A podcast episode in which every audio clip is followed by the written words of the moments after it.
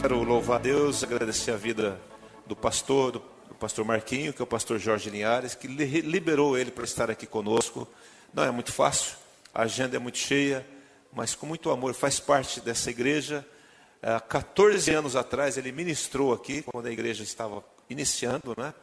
E eu creio que Deus vai falar ao seu coração, como falou pela manhã. Obrigado, Deus, pela vida do teu filho, que a graça do Senhor emane sobre ele, através dele, em nome de Jesus. Amém. Obrigado, pastor Kelso. Boa noite, querido, graça e paz. Tudo bem com você?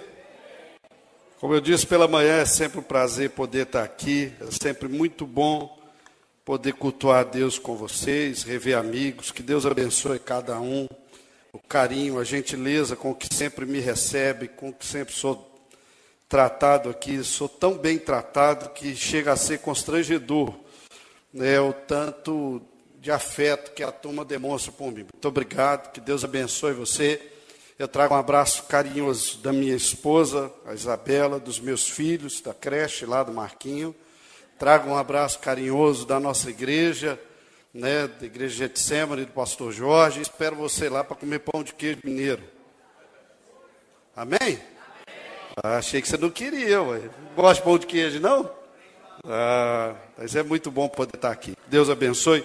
Abre sua Bíblia comigo, por favor. 1 Timóteo, capítulo 3. 1 Timóteo, capítulo 3. Nós vamos ler a princípio aí dois versos. O verso 14 e o verso 15. 1 Timóteo, capítulo 3. Muito obrigado, pastor Kelso, pastora Jardim, carinho, Paulinho, Maria que eu não consigo chamar de pastor. Né? São Paulo é de Braslândia, gente. É de Braslândia. Eu tenho que sempre que lembrar vocês, vocês têm um braslandense aqui. O que, que é isso, né? Então tem que respeitar. o verso 14, o verso 15, diz o seguinte: 1 Timóteo, capítulo 3, versos 14 e 15. Escrevo-lhe estas coisas embora espere vê-lo em breve. Mas, se eu demorar, saiba como as pessoas devem comportar-se na casa de Deus, que é a igreja do Deus vivo, coluna e fundamento da verdade.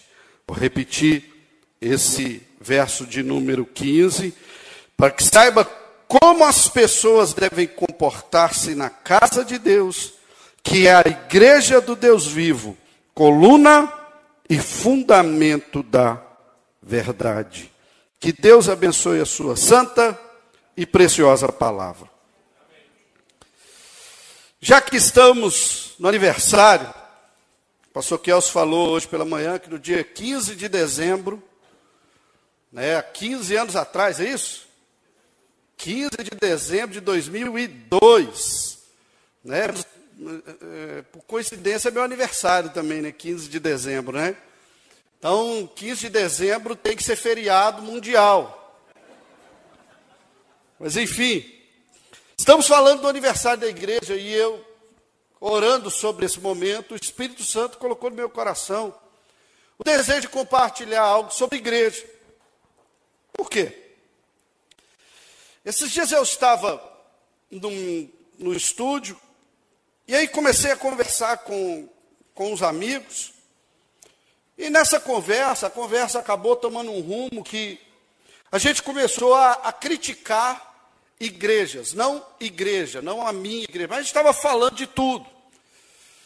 E, e eu estava no meio da turma, estou confessando aqui um pecado. Né? Eu estava no meio da turma ali, batendo papo, e aí a conversa vai, conversa vem, e eu senti o Espírito Santo triste comigo, porque eu estava envolvido naquele assunto. E eu confesso que eu cheguei em casa triste aquele dia, e eu conversando com Deus, o Espírito Santo, eu tomando banho. Falei, Deus, por que eu estou com essa tristeza? E o Espírito Santo falou comigo, falou, porque você errou.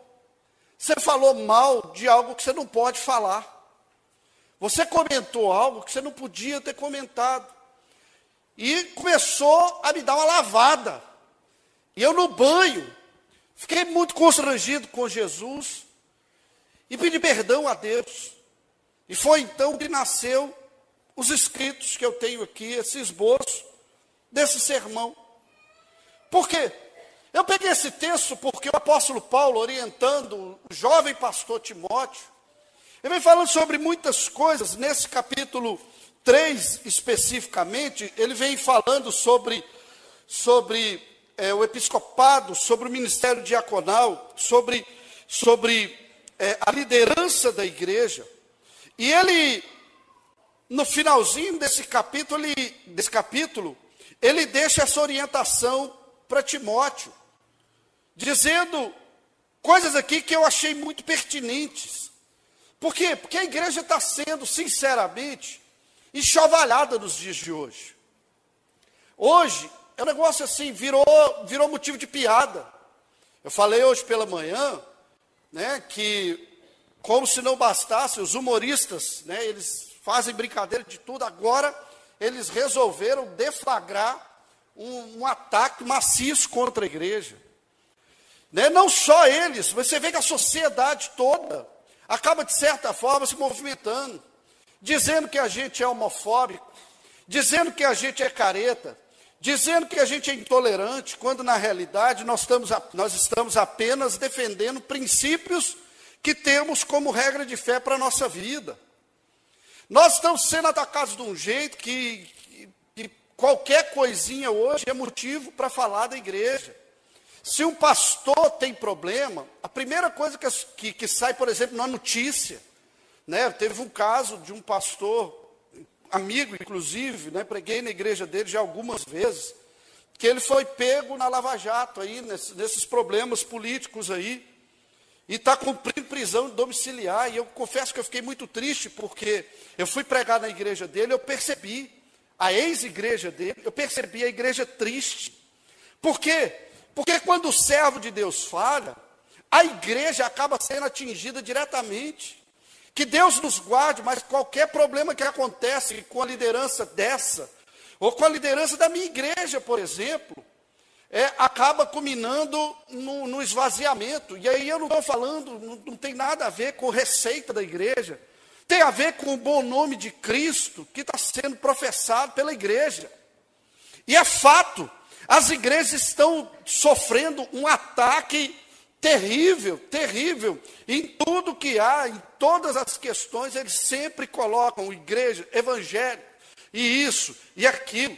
Eu vi, por exemplo, né, o, o, uma das, das maiores celebrações da igreja, que foram os 500 anos da reforma, que particularmente eu achei que foi uma comemoração muito tacanha, dado ao tamanho da comemoração, daquilo que poderia ser, porque, afinal de contas, por causa do, do, do que Martim Lutero fez no dia 31 de outubro de 1517, a história da igreja cristã mudou e hoje nós somos o reflexo daquilo que ele pregou, professou e lutou naquela época. Não só ele, mas todos os reformadores, os pré-reformadores, eu gosto muito de história, procuro estudar sempre e, e, vejo. A igreja hoje, ela, ela é alimentada, ela foi alicerçada com o sangue dos mártires mesmo.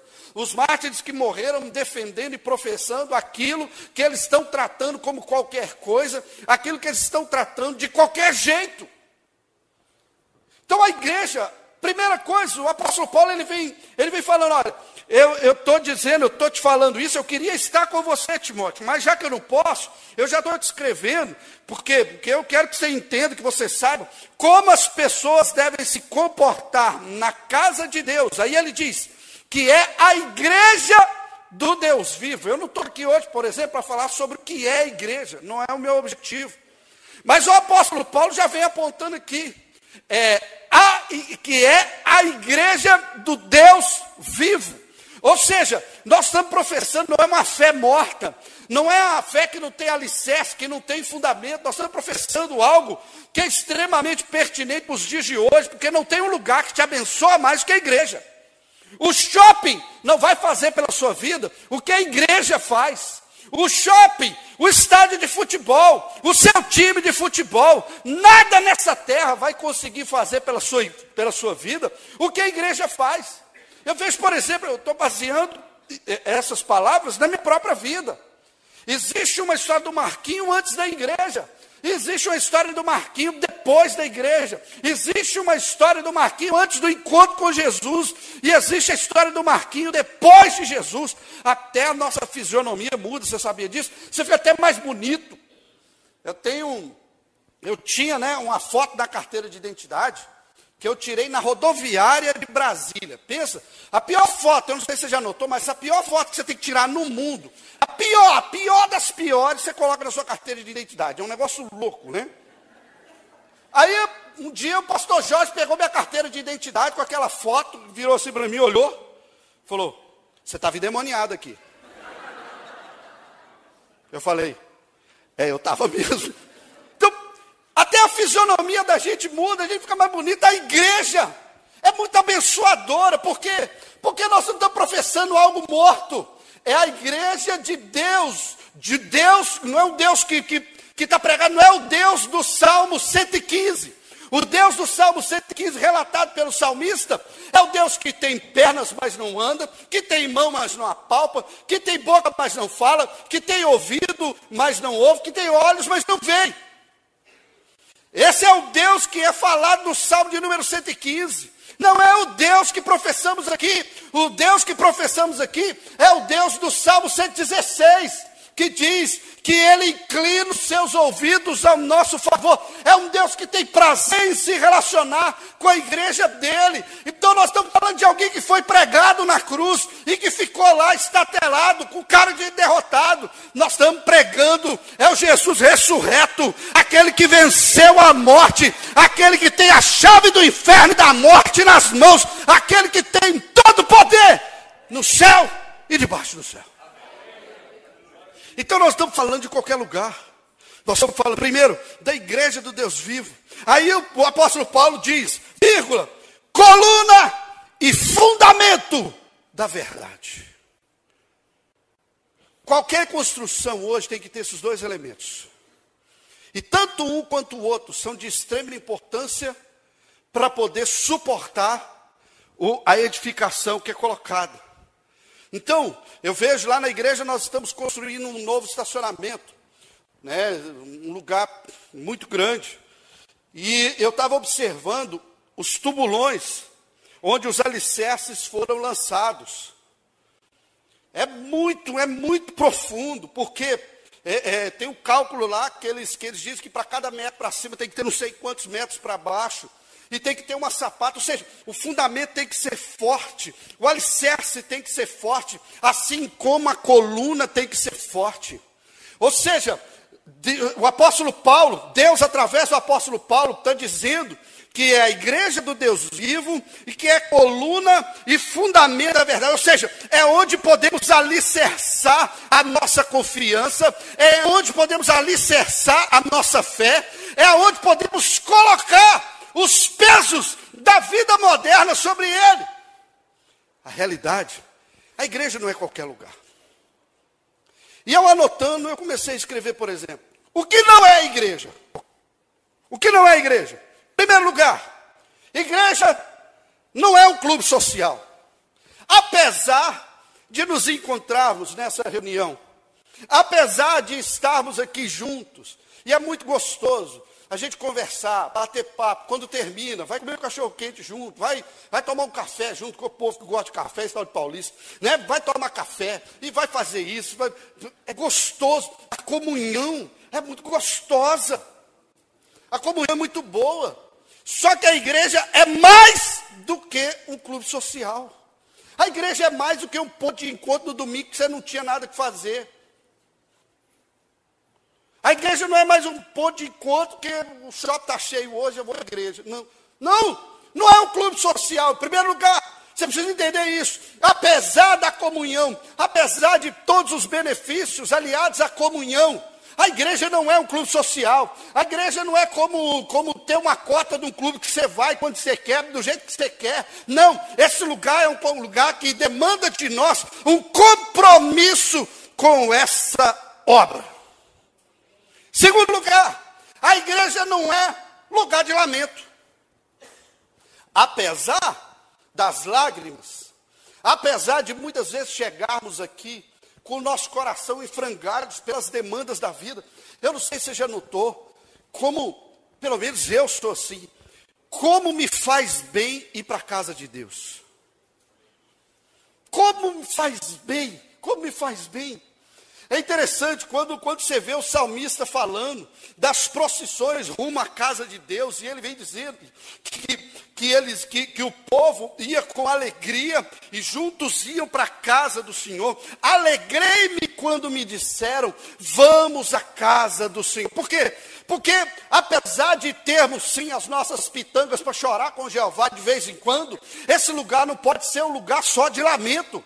É por isso que o salmista diz no Salmo de número 100: Entrai por suas portas com ações de graças, e nos seus átrios com hinos de louvor. Rendei-lhe graças e bendizei-lhe o nome. Esse lugar é lugar sim de você chorar, mas é lugar muito mais de você ser fortalecido, cheio da presença de Deus e entregar para Ele tudo de bom da sua vida. Terceiro lugar, a igreja não é um lugar de perfeição. Como assim, pastor Marquinhos? Porque essa talvez seja a maior crítica. Você já viu que é, é, a, a, a, turma gosta de ficar apontando o erro de igreja? Ah, mas na sua igreja, eu vi um irmão lá, um irmãozinho tal, um irmãozinho assim. Esperar a perfeição na igreja é a mesma coisa você esperar todo mundo sarado no hospital. Eu costumo chamar a igreja de hospital da alma. Porque a gente chega arrebentado, Jesus vai tratando com a gente, né? Ele passa, né?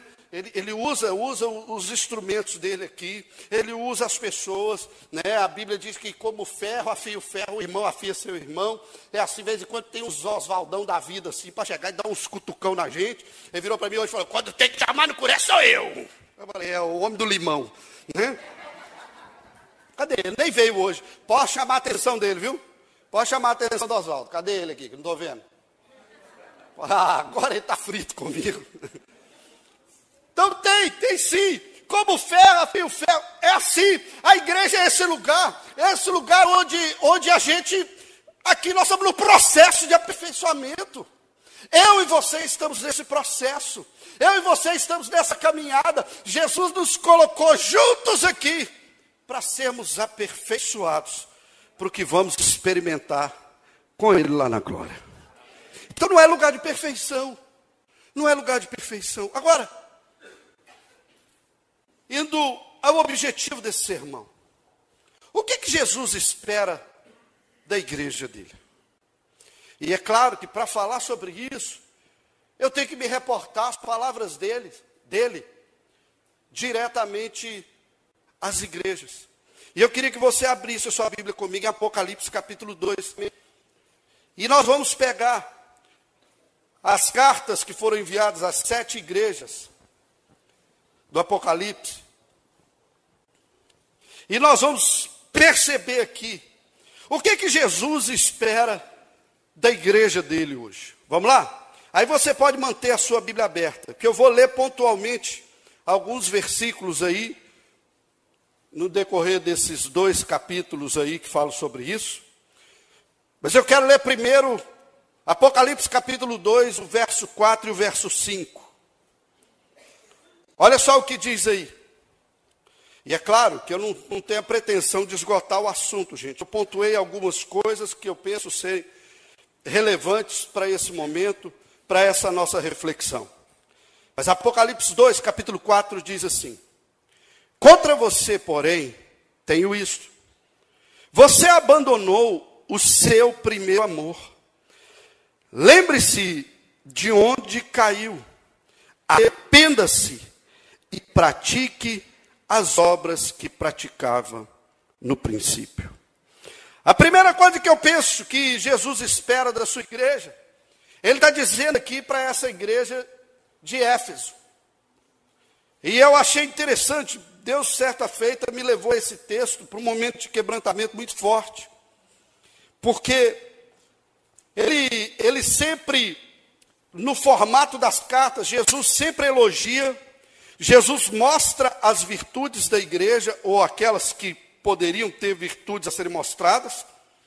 E aí depois ele, ele traz as suas credenciais, dizendo quem ele era e o que ele estava fazendo.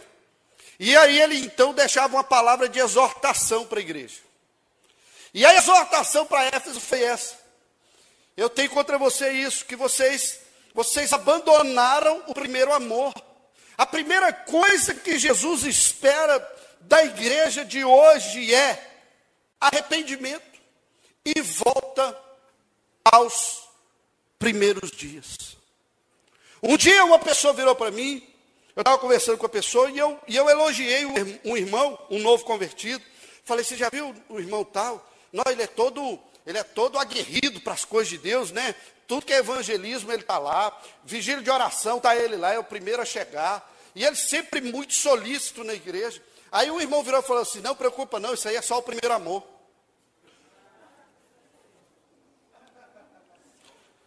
Eu falei: Então nós estamos roubados. Porque é exatamente isso aqui. Você lembra quando você converteu? As doideiras que você fazia? Eu, gente, eu, se eu contar aqui, você, você chora de rir. Eu era muito doido, era muito doido quando eu converti. Eu converti. Primeiro, que, que, que eu queria tudo que eu pudesse fazer para a igreja, eu fazia. Tudo, tudo, tudo. Eu, era, eu, eu me converti na Igreja Batista da Vila Nova, em Goiânia. Mas eu só me converti lá. Mas eu fui discipulado mesmo na comunidade do Núcleo Bandeirante, lá em Brasília. E eu lembro que é, é, a igreja, ela, ela tinha o lugar de culto e o escritório da igreja, o lugar onde guardava as coisas todas, era do outro lado da Avenida Central do Núcleo Bandeirante. Quem conhece Brasília, quem conhece o Núcleo Bandeirante, sabe. Tem a Avenida Central, então do outro lado tinham as lojas e a gente tinha que guardar o equipamento lá nas lojas. E a gente, todo culto, o que, que a gente fazia? A gente tinha que chegar bem mais cedo para pegar tudo, carregar tudo para dentro da igreja, montar tudo, deixar tudo prontinho, tudo bonito, tudo maravilhoso. E, meu Deus, era uma correria. Evangelismo, nosso Deus, as doideiras que a gente fazia de evangelismo. Quando eu comecei é, é, com, essa, com essa história de evangelismo, eu lembro as doideiras que eu fazia. Lembra as doideiras quando Jesus colocava uns negócios no meu coração, faz, faz tal coisa. Lá ia eu, cansei de fazer viagem, Jesus falando comigo assim: você vai em tal lugar. E eu saí, rapar fora do Brasil, ir para determinado lugar por causa de uma ordem de Deus. Cansei de viver esses momentos, toda essa loucura, esse amor, esse fervor por Jesus. Sabe o que eu estou notando hoje em dia? Que hoje, para fazer as coisas na igreja, é uma canseira. Graças a Deus, isso não acontece em Campinas. Mas estou te falando, eu estou assustado, que, por exemplo, hoje tudo que você vai fazer tem que pagar. Precisa de alguém para arrumar o som, tem que pagar.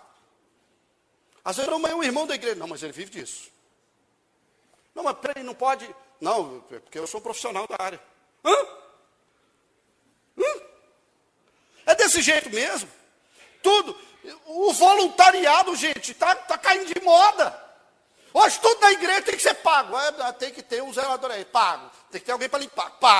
Eu estou falando porque eu vejo lá a Getsemane. A Getsemane tem cerca de 100 funcionários de carteira assinada. 100 funcionários. funcionários. É a maior luta. A maior luta para tudo. É claro que a gente tem gente muito disposta. Tem, tem os irmãos do primeiro amor que estão sempre disponíveis. Mas eu estou assustado é com os velhos de casa. Os velhos de casa que deviam ser os mais fervorosos, porque é, é, é, é recebeu muito de Deus e agora está na hora de devolver para a obra de Deus, que não está devolvendo pipoca nenhuma. Nós estamos criando um monte de ovelha gordinha, barriguda. Nós estamos criando um monte de ovelha obesa não está fazendo mais nada para a obra de Deus. O Espírito Santo está dizendo para mim e para você hoje: eu espero que você volte às obras do início. Quando você não tinha vergonha de pregar nas praças, hoje em dia, por causa da sua teologia rebuscada, você fica todo. Hum, aleluia. Hum. Você tem que lembrar, é quando você se jogava no chão, babava, chorava, era confusão. Hoje em dia está todo mundo maduro demais. Com cara de intelectual. Eu não tenho problema. Eu estudo também. Eu estudo também. Eu sei que é importante. Pedro diz que a gente tem que ter na ponta da língua a resposta quando nós fomos questionados sobre a nossa fé. Mas eu estou falando aquilo que está estragando. Você quer ver um negócio? A juventude hoje em dia está uma luta. A juventude está sabendo de tudo. A juventude está sabendo de tudo. Um dia, um jovem de 20 anos de idade começou a conversar comigo. Eu, eu quase que eu falei para ele: ora por mim então, velho, porque você tem de idade, eu tenho de ministério, mas parece que não está servindo, não. Você é muito mais do que eu. Aleluia. Glória a Deus. Você, veja bem, pastor, veja bem uma pinóia. Vai tirar essa fralda sua, está com cheio de xixi ainda. Fica querendo dar lição de moral. Querendo dar lição de moral para o pastor Jorge, um homem que tem só de ministério 40 anos. 65 anos de idade, se você não respeita o tempo de ministério, respeita pelo menos a idade, folgado.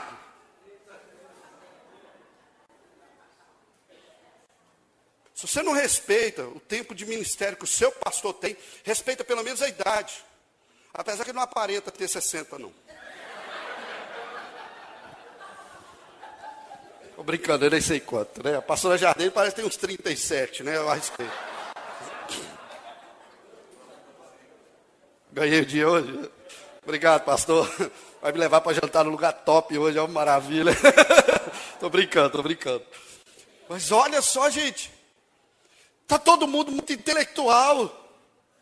Jesus está falando comigo, pra, com você, que as lágrimas elas têm que voltar a correr do nosso rosto, com as coisas simples do Evangelho, porque sinceramente estão rebuscando, estão achando teorias, estão falando, falando, falando, falando, mas o Evangelho continua sendo extremamente simples. É a loucura de Deus. Vai entender. Se Deus quis fazer assim. Vai entender se isso é o plano de Deus. Então, o que é que Jesus espera de mim de você como igreja? Vamos voltar às lágrimas dos primeiros dias. Vamos voltar ao arrependimento genuíno. Segundo lugar, escrevendo a igreja de Esmirna, no verso de número 10 desse mesmo capítulo 2, ele vem dizendo: Não tenha medo do que você está prestes a sofrer. O diabo lançará alguns de vocês na prisão para prová-los, e vocês sofrerão perseguições durante dez dias. Seja fiel até a morte, e eu lhe darei a coroa da vida. Segundo lugar, o que é que Jesus espera da igreja dele hoje? Fidelidade que é uma palavrinha que está muito caindo de moda, não é? Hoje em dia a gente não é fiel ao contrato. Hoje em dia a gente não é fiel à palavra. O fio do bigode, que antigamente eu, eu falei com um irmão esses dias atrás, nós fizemos um negócio. Ele falou, mas como é que eu vou saber que o senhor vai me pagar, pastor? Eu falei, eu sou um homem que eu demoro falar. Mas se eu falar, eu tenho que cumprir, irmão. Se você quiser, o que você quiser de garantia, você quer cheque? Te dou. Quer cartão? Te dou. Ele falou: Não, eu acredito na sua palavra. E antes do dia, o compromisso estava saudado. Ele virou para mim e falou: Eu não preciso pegar nada de você, porque eu sei que você é um homem de palavra.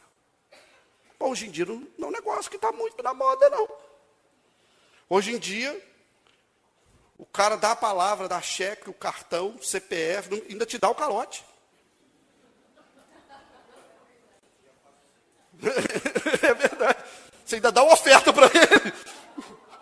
Tem gente que dá nó em pingo d'água, que conserta relógio com luva de boxe.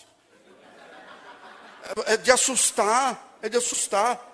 Então, fidelidade é um negócio que está meio caindo na moda. Fidelidade dos relacionamentos hoje. Fidelidade na, na amizade. Hoje em dia está fácil demais qualquer um falar mal do outro.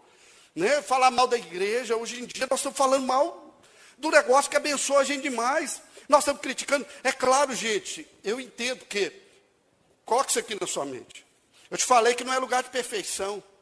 E como um lugar é, que tem o dedo humano é cheio dos milindres humanos. É fato. Então nós vamos sempre ver isso, nós vamos sempre ver, por mais, por mais fiel que a pessoa seja, sempre vai ter a tendência humana, que isso aí é algo que Jesus está trabalhando na nossa vida. Agora, o problema é quando nós estamos deixando princípios, a, a fidelidade é o princípio. Deus espera que sejamos fiéis à igreja, que sejamos fiéis àquilo que estamos professando, que sejamos fiéis no altar, que sejamos fiéis nas contribuições. A gente não mede esforço quando é um sonho para nós, a gente financia, a gente é, dá o rim, a córnea, tudo que tem dois a gente dá para poder entrar no negócio, para poder fazer. Mas para as coisas de Deus a gente a gente está sempre capengando, a gente está sempre daquele jeitinho. Não, Jesus, o Senhor perdoa. Eu não vou levar meu dízimo esse mês, não, mas o Senhor perdoa. Amém. Glória a Jeová. Muito mais do que dinheiro. Jesus está esperando de nós a fidelidade. É fidelidade no princípio é fidelidade na palavra que nós empenhamos, é fidelidade naquilo que nós estamos nos dispondo a fazer, ser luz, ser luzeiro nessa terra, nesse mundo que anda em trevas. Eles vão ver se nós somos fiéis, primeiro aos nossos princípios. Você está achando que aquele que divide lá o escritório com você não está te observando? Você está achando que aquele que, que trabalha contigo, aquele que convive com você dentro da sala de aula, dentro da sala da faculdade, você acha que ele não está te, te vendo? Será que ele não tá, você acha que ele não está te medindo o tempo todo? Está sim. Eu tenho certeza que volta e meia aqui, quando alguém fala uma besteira, tem sempre alguém para falar, uai, mas você não é crente? Olha o dedo do Satanás apontando assim. Né? Achei que você era crente lá da igreja daquele bispo Kelso. Ainda falo não, sabe tudo. Ele sabe tudo da nossa vida. E você fica pagando mico. Fica pagando vexame botando o nome de Jesus à prova. Fidelidade. Jesus quer que nós vivamos em fidelidade. Ele espera isso da sua igreja. Terceiro lugar, escrever na igreja de Pérgamo, ele diz o seguinte: No entanto, tenho contra vocês algumas coisas. Vocês têm aí pessoas que se apegam aos ensinos de Balaão, que ensinou Balaque a armar cilada contra os israelitas, introduzindo-os a comer alimentos sacrificados a ídolos e praticar imoralidade sexual. De igual modo, vocês também, os que se apegam aos ensinos dos nicolaítas. Terceiro lugar, escrevendo a essa igreja de Pérgamo, Jesus espera que nós vivamos nos princípios da palavra princípio. Eu preguei uma série de sermões lá na juventude falando sobre isso. Princípio nunca é para te tolir de nada. Princípio é para te proteger. O princípio é muito mais para me proteger do que para me tolir de alguma coisa. É isso que as pessoas não entendem. As pessoas hoje estão deflagrando, por exemplo, é, contra os pastores a acusação de que pastor quer mandar na vida dos outros. Nós estamos aqui para mandar na vida de ninguém. Mas nós, somos, nós estamos aqui para orientar. Você segue o caminho. A Bíblia diz, não é o que eu acho, é o que a Bíblia diz. Quando entra eu acho, aí você. Não. Mas quando entra a palavra de Deus diz, é princípio. É princípio para te proteger. É princípio para te livrar de roubada. É princípio você não ficar criando um filho fora é, é, do casamento. É princípio para poder te proteger contra a gravidez na adolescência. É princípio para te proteger de passar a vergonha de ter um cobrador na sua porta, de ter algum oficial de justiça entregando uma intimação para você comparecer em algum lugar. Princípio é para te proteger. Mas sabe qual coisa? Eu aprendi a zelar desse lugar. Aí que está o detalhe, é esse. Eu tenho tanto zelo pela, pela casa de Deus, pelas coisas de Deus, que sinceramente, tem coisas que não dá para tolerar. Isso aqui não é casa mãe Joana, você não faz o que quer, do jeito que quer, eu vou trazer meu dízimo a hora que eu quiser.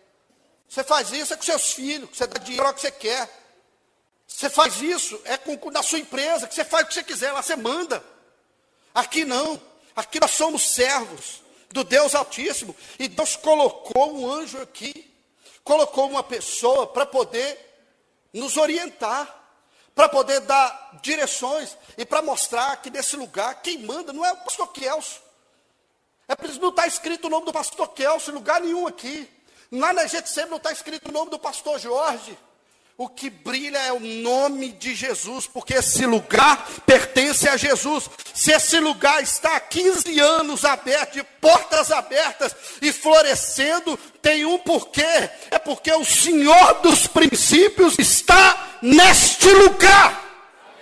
Pode aplaudir Jesus. Para frente, para frente aqui. Ele quer que vivamos os princípios da palavra, falando a Tiatira. O verso 20 do capítulo 2 diz aí: No entanto, contra você eu tenho isso. Você tolera Jezabel, aquela mulher que se diz profetiza, e com seus ensinos ela induz os seus servos à imoralidade sexual e a comerem alimentos sacrificados a ídolos. Olha só o que, que Jesus estava falando à igreja de Tiatira. Falou: Você tolera gente que gosta do pecado. Você tolera gente que faz as coisas erradas. Você tolera gente que aceita imoralidades sexuais. É como Balaão, como os nicolaítas que foram citados para a igreja de Pérgamo. Os nicolaítas, a, a maior característica, é, segundo os estudiosos sobre eles, é que eles aceitavam a poligamia aceitava a poligamia, então está tudo certo, era pegação, era geral, aquela confusão. E agora, para a igreja de Tiatira, ele está dizendo: vocês estão aceitando as imoralidades sexuais, estão aceitando os alimentos sacrificados aos ídolos. Sabe o que, que Jesus espera de mim e de você? Tolerância zero com o pecado. Nós não temos conversa com o pecado, irmão. Nós não temos conversa. É igual ficam falando da nossa intolerância. A nossa intolerância não tem a ver com pessoas. Tem a ver com ações. Porque não tem a ver com pessoa, tem a ver com ação. É isso que eles estão querendo que a gente aceita. Você, você tem a opção da sua vida. Você escolhe o caminho que você quer trilhar. Mas espera aí. Você vai ficar aceitando o pecado como normal? Ah, me mostra que é pecado. Ô, amigão, eu não converso com você se você não conhecer a Bíblia, não. Eu não converso com você, porque eu acho que a primeira coisa, se você quer debater sobre Deus, você precisa conhecer Deus. Deus é revelado pela palavra dele. Essa aqui é a revelação escrita da pessoa de Deus, da obra de Cristo Jesus e do poder do Espírito Santo. Então, para conversar, a gente precisa conhecer isso aqui. No adianta o cara lá da faculdade começar a falar, eu não concordo com a Bíblia. Quantas vezes você leu a Bíblia? Ah, não, nunca li. Então nem conversa comigo, não. O detalhe é que nós estamos aceitando hoje um monte de coisa. Um monte de coisa.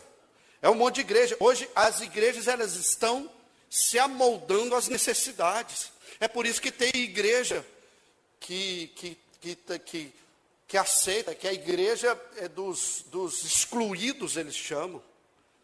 Prega aquilo que é conveniente. É a igreja que tira, por exemplo, a pessoa de Jesus do centro, igual nós temos seitas que se dizem igreja. Você pega, por exemplo, os escritos da Torre de Vigia, que você vai ver. Os testemunhos de Jeová. Você vai ver isso. Eles, eles excluindo todos os textos que falam da deidade de Cristo, que falam da pessoa poderosa de Cristo. Olha só que coisa louca. Estão se amoldando, estão se amoldando aos pecados. Deus espera que a gente tenha tolerância zero com o pecado, com o pecador, complacência, com o pecador, amor. Com o pecador, nós precisamos ter o mesmo sentimento que Cristo tem: é amor pelo perdido. Nós precisamos amar, sim, os perdidos, e o pastor Kels falou isso aqui. Nós precisamos amar quem Deus ama. Nós precisamos brilhar onde a luz não chegou ainda. Nós precisamos ser a resposta de Deus para essa geração. Mas tem um detalhe: eu não preciso compactuar com o pecado para poder acessar essas pessoas. Eu estava, fui pregar em São Gonçalo, e passando ali depois da, da, da ponte Rio-Niterói, já do lado de cá, do lado de Niterói, estávamos passando, e eu estava observando assim a estrada na orla, o mangue muito sujo e fedorento, um cheiro terrível.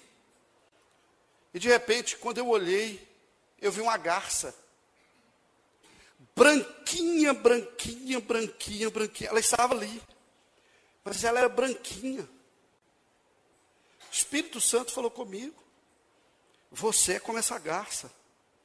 Você está indo nos lugares onde as pessoas estão mortas em seus pecados e delitos. Mas não é porque tudo vai mal que você tem que ir junto. Não é porque está todo mundo fazendo errado que a gente tem que fazer errado.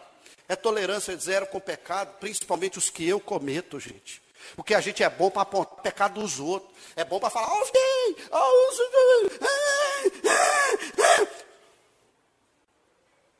É tolerância zero com os nossos pecados. Escute isso aqui. Você não pode reclamar daquilo que você tolera. Chupa essa manga.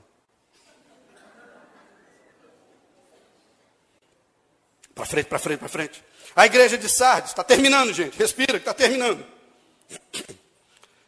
A igreja de Sardes, Jesus escreveu o seguinte no capítulo 3, versos 1 e 2. Ao anjo da igreja de Sardes, escreva: Estas são as palavras daquele que tem os sete Espíritos de Deus e as sete estrelas.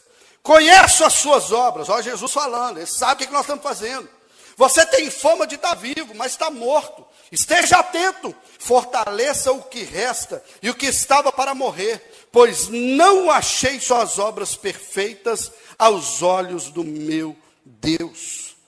Para a igreja de Sardes, olha, que, olha a palavra de exortação. Sabe o que, que Jesus quer de mim e de você? É que sejamos, primeiro, uma igreja atenta. Atenta. Segundo, uma igreja viva Viva! É interessante que ele usa essa figura de linguagem aqui. Ele fala: olha, você, você tem fama de que está vivo. É igual um monte de lugar hoje. Que a gente diz, não, tem fama de que é bom. Tem fama de que está tudo certinho. Tem fama de que está tudo ok. Mas está morto. Tem crente na igreja hoje. Que é até posudo. Paz do Senhor. Muda até a voz para falar. Aleluia. Hum. Oh! Uh. Tem fama de vivo, mas está morto. É gente que não ora mais. Tem igreja que não ora mais. Tem igreja que não jejua mais. Tem igreja que tem programação, mas não tem choro, não tem quebrantamento pelas almas perdidas. Tem igreja que só está preocupada em ter um Natal maravilhoso, mas não está preocupada em recolher os 500 quilos de alimento para poder ajudar a fazer o Natal de alguém melhor. Uma igreja, porque a Bíblia diz que a fé sem obras ela é o quê? Morta. A igreja é morta. É a igreja que está construindo seus palácios, que está construindo as suas edificações. Para quem? Para quem?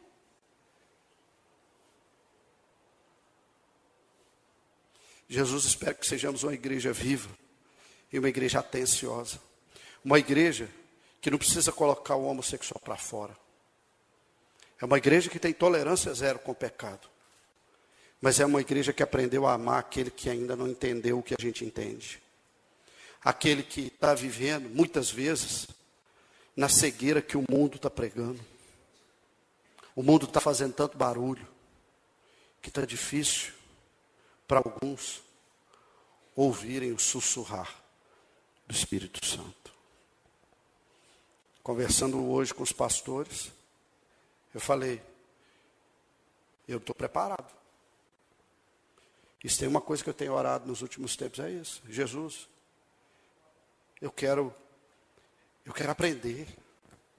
Porque eu sei que o Senhor me colocou nessa geração para fazer o teu nome conhecido. Mas eu não posso ser intolerante e grosso, igual a maioria tem sido. Para muitos, a grosseria tem sido a resposta.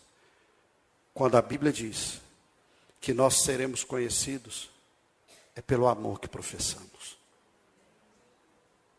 Só ama quem está vivo. Só ama quem está vivo. E só dá atenção quem ama.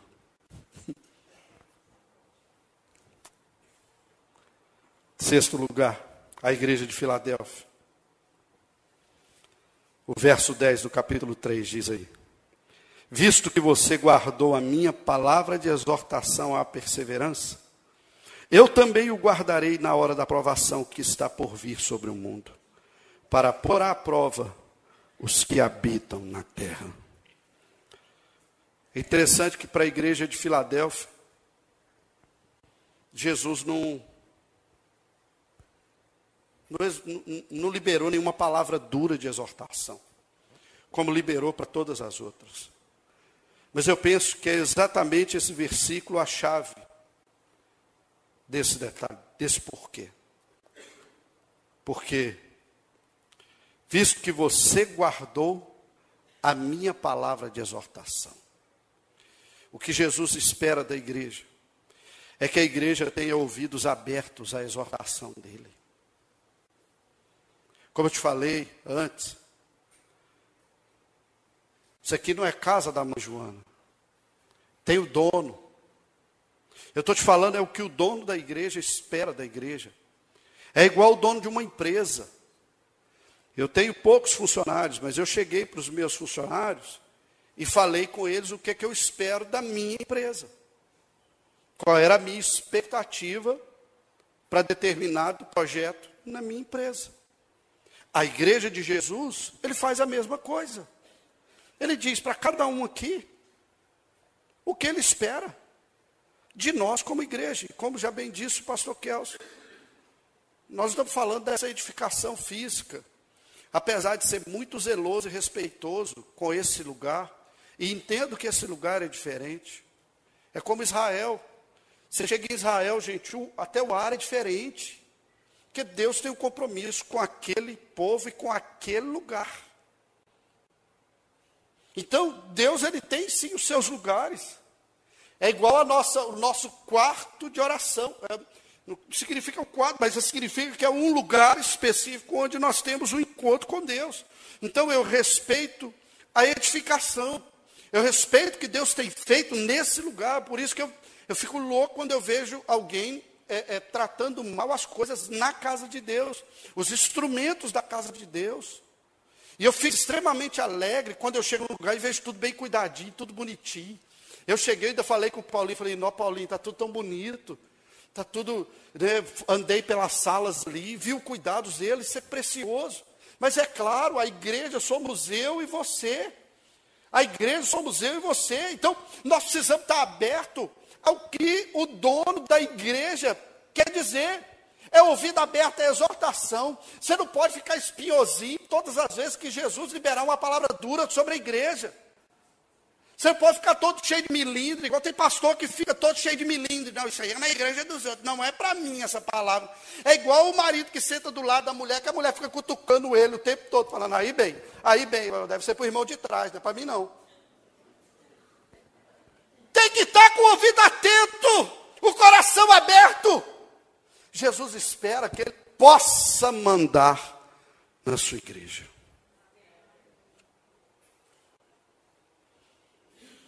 E em último lugar, o verso 16.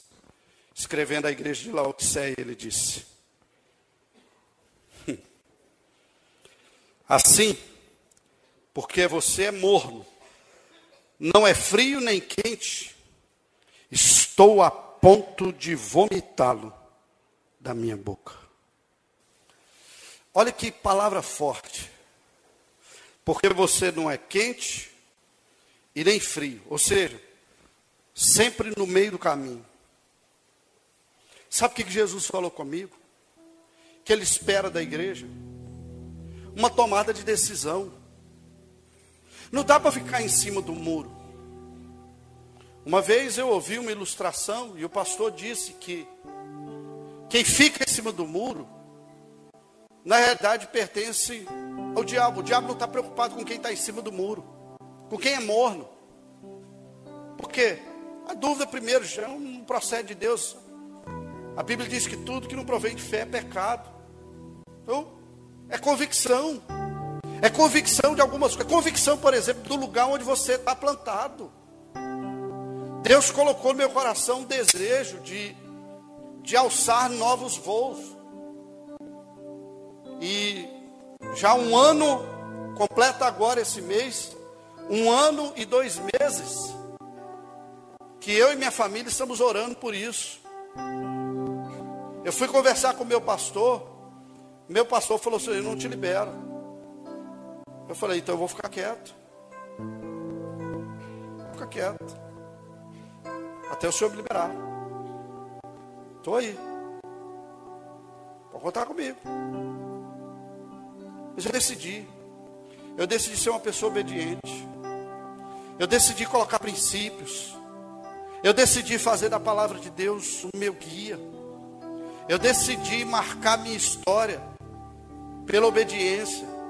Eu decidi que uma coisa os meus filhos vão poder ver na minha vida: obediência. Obediência à igreja que eu milito, que eu sirvo. Há 22 anos servindo o mesmo pastor, a mesma igreja. Eu não preciso ficar borboletando. Por causa disso, eu sou extremamente abençoado.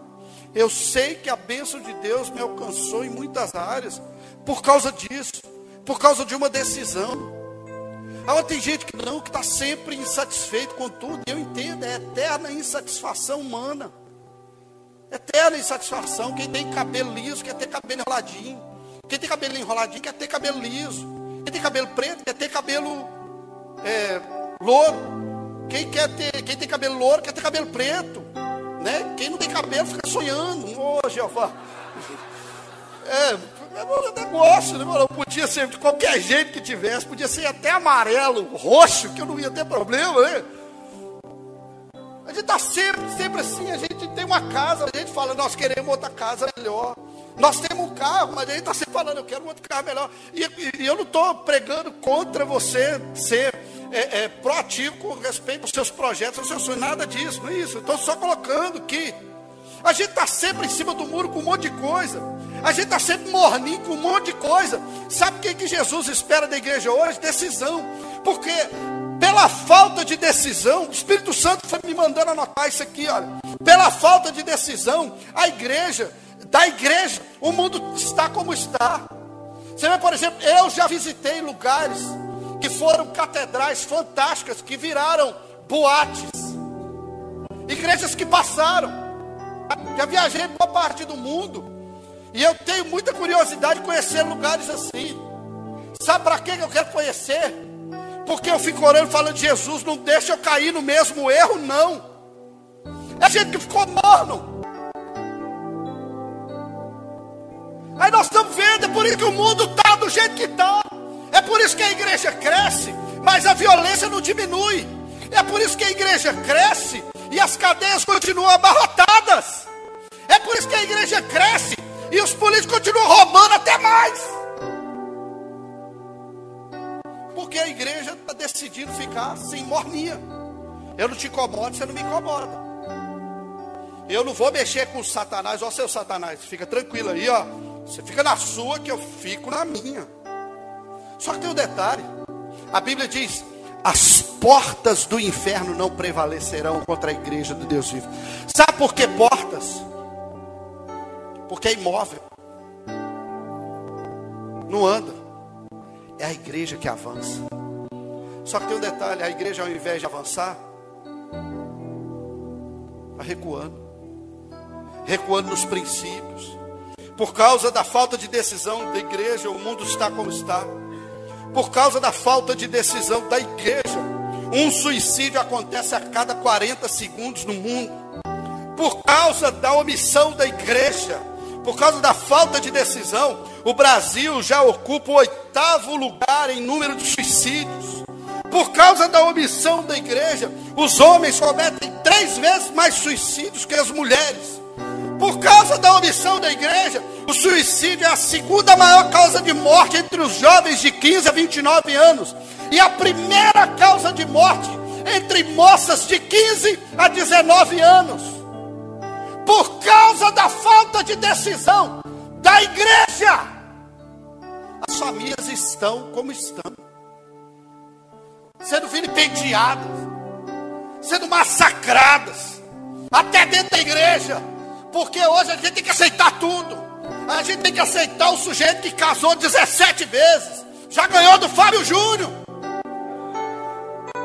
A gente tem que aceitar isso. E tem que achar como normal. Eu sei que existem dificuldades na vida. Eu sei que existem intempéries. Mas eu sei também que Deus não quer uma igreja morninha. Deus não quer uma igreja morna. Uma igreja que não toma decisão. Deus quer que sejamos uma igreja que toma decisão pela família. Por isso essa marcha do dia 15. Deus quer que você se posicione, mas você não, você está desse jeito, aí tranquilo. Só que tem um detalhe, amigão. Chupa essa manga. Você é a igreja. Você é a igreja. A responsabilidade é tão sua quanto de qualquer um outro aqui presente. Principalmente porque os olhos estão sendo abertos a sua casa não pode ficar como está. A sua família não pode sofrer as derrotas que estão sofrendo. A sua casa não pode ser vilipendiada, massacrada e destruída como está acontecendo. Deus quer decisão da igreja. Deus quer que essa decisão comece no coração de cada um aqui. A decisão de ganhar tempo para Deus. A decisão de ganhar tempo para a família a decisão de viver a glória de Deus na nossa casa. Tem decisão que ainda dá tempo de você tomar. O que Jesus espera da igreja que ouve o que nós explanamos nessa noite é que você seja uma pessoa de decisão, filho.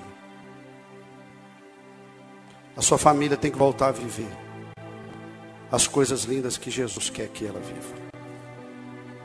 Você precisa voltar a ser o crente que um dia você já foi. Você precisa decidir não tolerar aquilo que vai te fazer sofrer lá no futuro.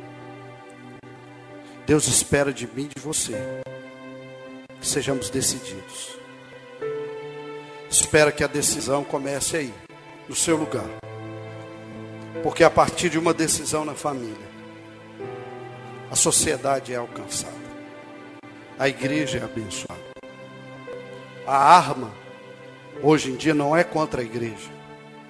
Tudo que está sendo deflagrado, não é contra a igreja diretamente, é contra a família, que continua sendo a célula da sociedade.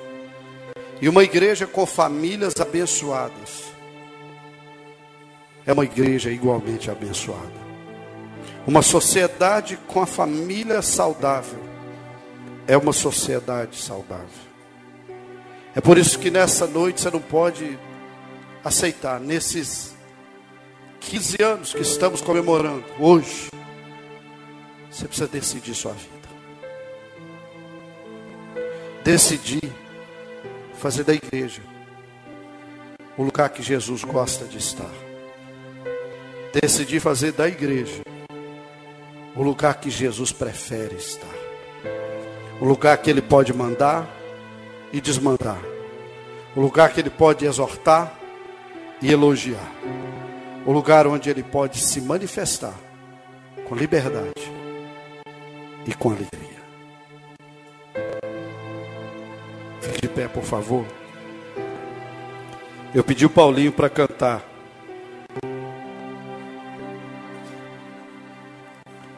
finalzinho da canção que cantamos antes. Jesus é o centro de sua igreja. Ele quer continuar sendo o centro da sua vida. Ele quer que você saia para uma semana revigorado. E que você entenda que você não é o excluído. Muito pelo contrário. Jesus te amou tanto que te trouxe aqui hoje para ouvir esse pastor meio esquisito para falar, para ouvir que está na hora de você decidir sua vida. Eu quero orar por você. Eu quero orar por essa igreja abençoada. Essa igreja que com 15 anos de vida já me abençoou tanto. E eu tenho certeza, já abençoou tanta gente fora mas uma igreja que, com perdão da palavra, pode fazer muito mais do que tem feito. Eu não quero que com isso você se sinta ofendido, mas que você se sinta incentivado a viver tudo que Jesus quer que essa igreja viva. A igreja da família cristã, aqui de Campinas, é um projeto que nasceu no coração de Deus para espelhar a glória de Deus e glorificar o nome de Jesus. Feche os seus olhos, feche. Eu quero fazer duas orações. A primeira oração é por você que, que ainda não se entregou nas mãos do dono da igreja, que ainda não se entregou nas mãos de Jesus, ou por você que, quem sabe, já andou nos caminhos de Deus, mas se desviou, as coisas do mundo te atraíram, e você trilhou por caminhos diferentes. Jesus está com os braços abertos hoje para te receber, para mudar a sua história e para se tornar não só o Senhor da sua vida, mas o Salvador da sua história. A igreja em oração, por favor, eu quero perguntar: há alguém aqui que deseja entregar a vida nas mãos de Jesus? Ou se reconciliar com Cristo, dá um sinal bem alto com sua mão.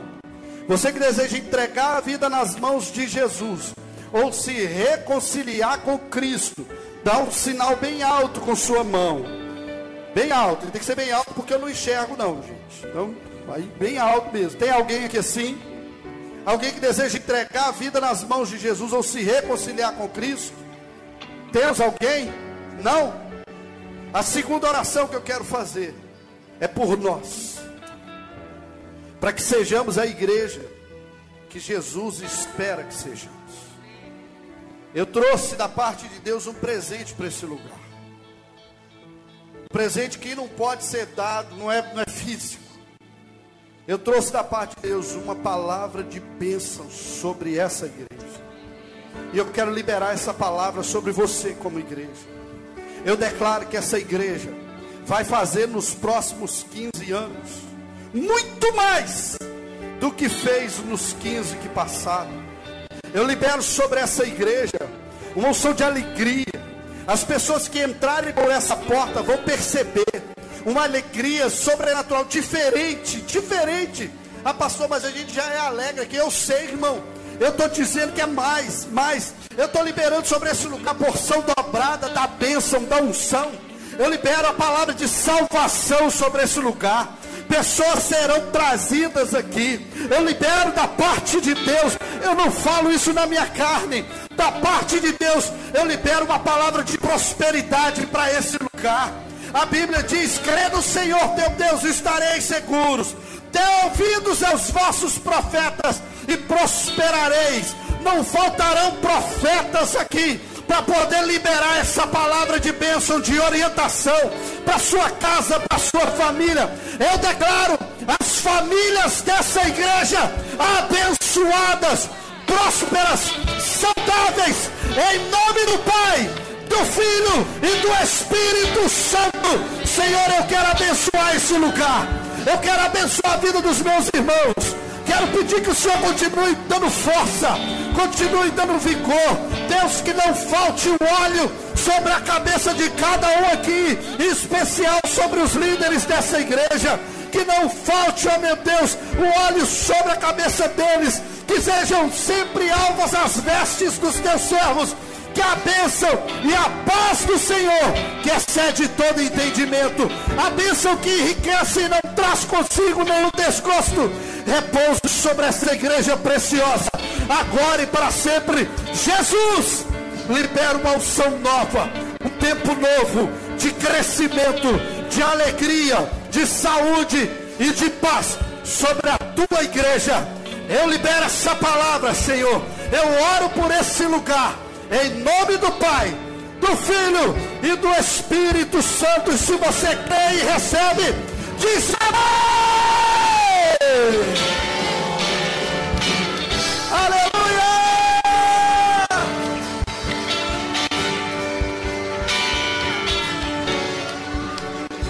Dá um abraço quem está do seu lado e falou, igreja.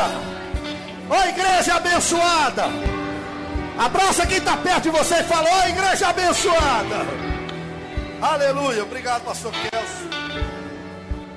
Glória a Deus. Estenda suas mãos aqui para frente. Vamos abençoar a vida do pastor Marquinhos, aquilo que o Senhor tem colocado no coração dele, como família. Estenda as mãos. Senhor, muito obrigado pela vida do teu filho.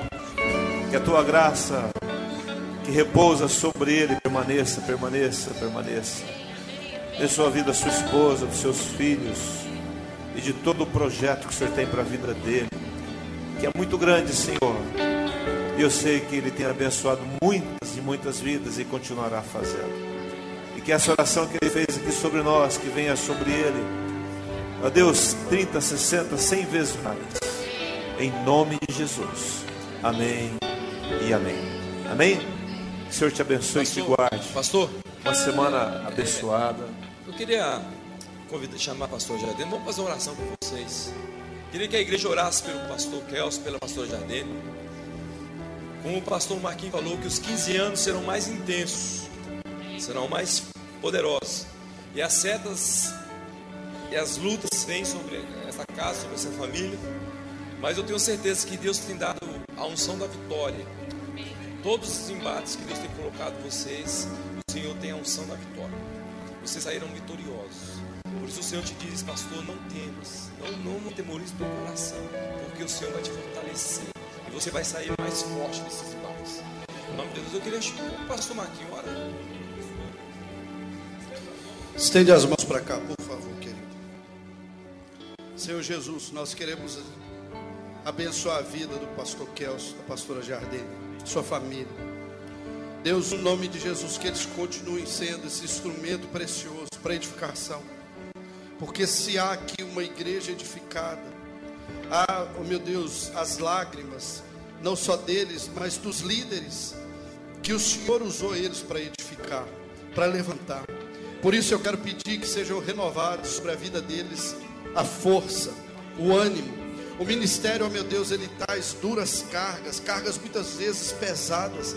Mas eu quero pedir, Senhor, que o peso dessas cargas sejam retirados que o favor do Senhor repouse sobre eles de tal forma, meu Deus, que o ministério a partir de agora eh, será mais e mais proveitoso, produtivo e alegre, mesmo a despeito de todos os desafios. Esses pastores serão preservados na sua moral, na sua saúde, na sua integridade. Nós, como igreja, queremos abençoá-los e profetizar, meu Deus, saúde, paz, que sejam revigoradas as forças e que eles continuem sempre sendo instrumentos da tua glória nesse lugar e por onde quer que o Senhor os leve. É a nossa oração, abençoando o pastor Kelso, a pastora Jardim e sua geração, em nome do Pai, do Filho e do Espírito Santo, e a igreja com forte aplauso diz: Amém. Amém. Aleluia. Deus abençoe você.